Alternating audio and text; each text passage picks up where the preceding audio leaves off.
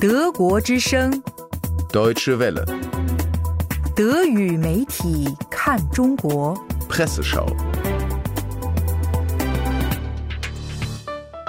进入二零一八年，各国都有一些新的法律条文或者行政规定开始生效，而南德意志报记者则注意到，中国月初开始启动的洋垃圾禁令。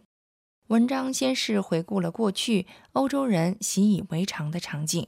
越来越多的商品和越来越多的垃圾，这样一个全球性循环是如何进行的？只要在德国找一处较大规模的港口加以观察，就能发现，货船到港，装载着数以千计的集装箱、运动鞋、绒面夹克、眼镜架，这些几乎都来自中国。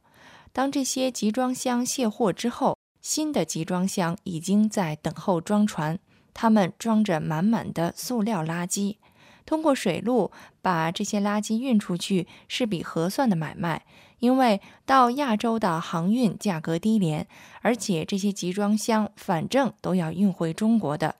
这些昔日以产品包装袋或者塑料玩具的身份来到欧洲的东西，现在又踏上了回家的路。但是这样的景象即将成为历史。中国国务院去年就印发了禁止洋垃圾入境、推进固体废物进口管理制度改革实施方案，全面禁止进口环境危害大、群众反应强烈的固体废物。到二零一九年年底之前，中国停止进口国内资源可替代的固体废物。这对于欧洲来说意味着巨大的问题，因为堆积如山的垃圾突然间没了去处。南德意志报分析了北京做出这一决策的背景，尤其给中国环境造成危害的是过去大量进口的电子垃圾。中国有不少这样的地区，那里的人们几乎全部以拆捡垃圾为生，他们的劳动条件往往十分艰苦。比如在广东汕头的桂屿镇，那里是全球最大的电子垃圾处理厂。接受体检的孩子里，八成血铅含量都严重超标。那些无法回收利用的废物，常常就被丢弃到河里，或者堆在田间地头，最终还会随着生态循环进入人们的饮食。生活在大城市的具有购买力的中产阶层，则要求改善空气质量，提高食品安全。所以，北京政府必须要采取行动，不再顾忌世界其他国家。而作为酷爱收集和分类的国度，德国因为中国的垃圾进口禁令而受到了严重的打击。虽然德国计划到2022年将塑料垃圾的回收利用率标准从现在的百分之三十六提高到百分之六十三，但关键的问题在于这些塑料要弄到哪里去呢？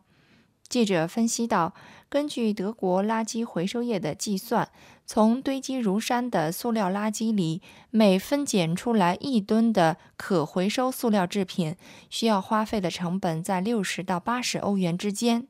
这样的成本使得回收塑料没有什么竞争力，尤其是那些大型生产商更愿意采购新材料，而不愿意选择循环利用的塑料。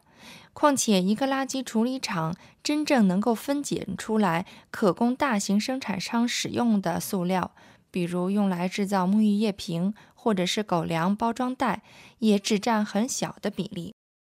中国政府停止进口洋垃圾的命令，让欧洲的垃圾回收产业陷入了混乱。行业联合会也指出，垃圾回收市场已经从原来的卖方市场转变为买方市场。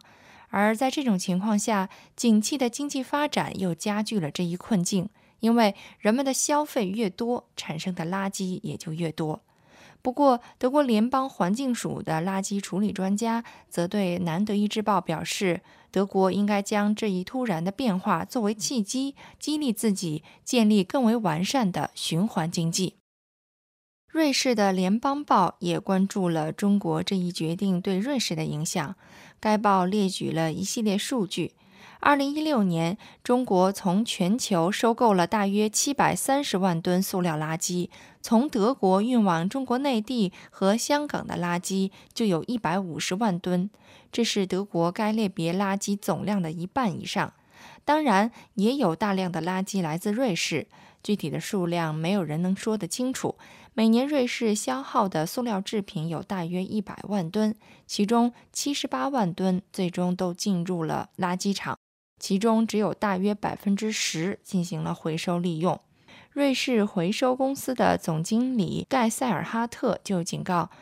瑞士不能犯和德国同样的错误，那就是不加以区别地收集塑料垃圾，然后再以某种形式进行利用或者是出口。瑞士拉普尔斯维尔大学的环境科技学教授本格也指出。塑料垃圾收集的越多，最后产生的无法循环利用的垃圾也就越多。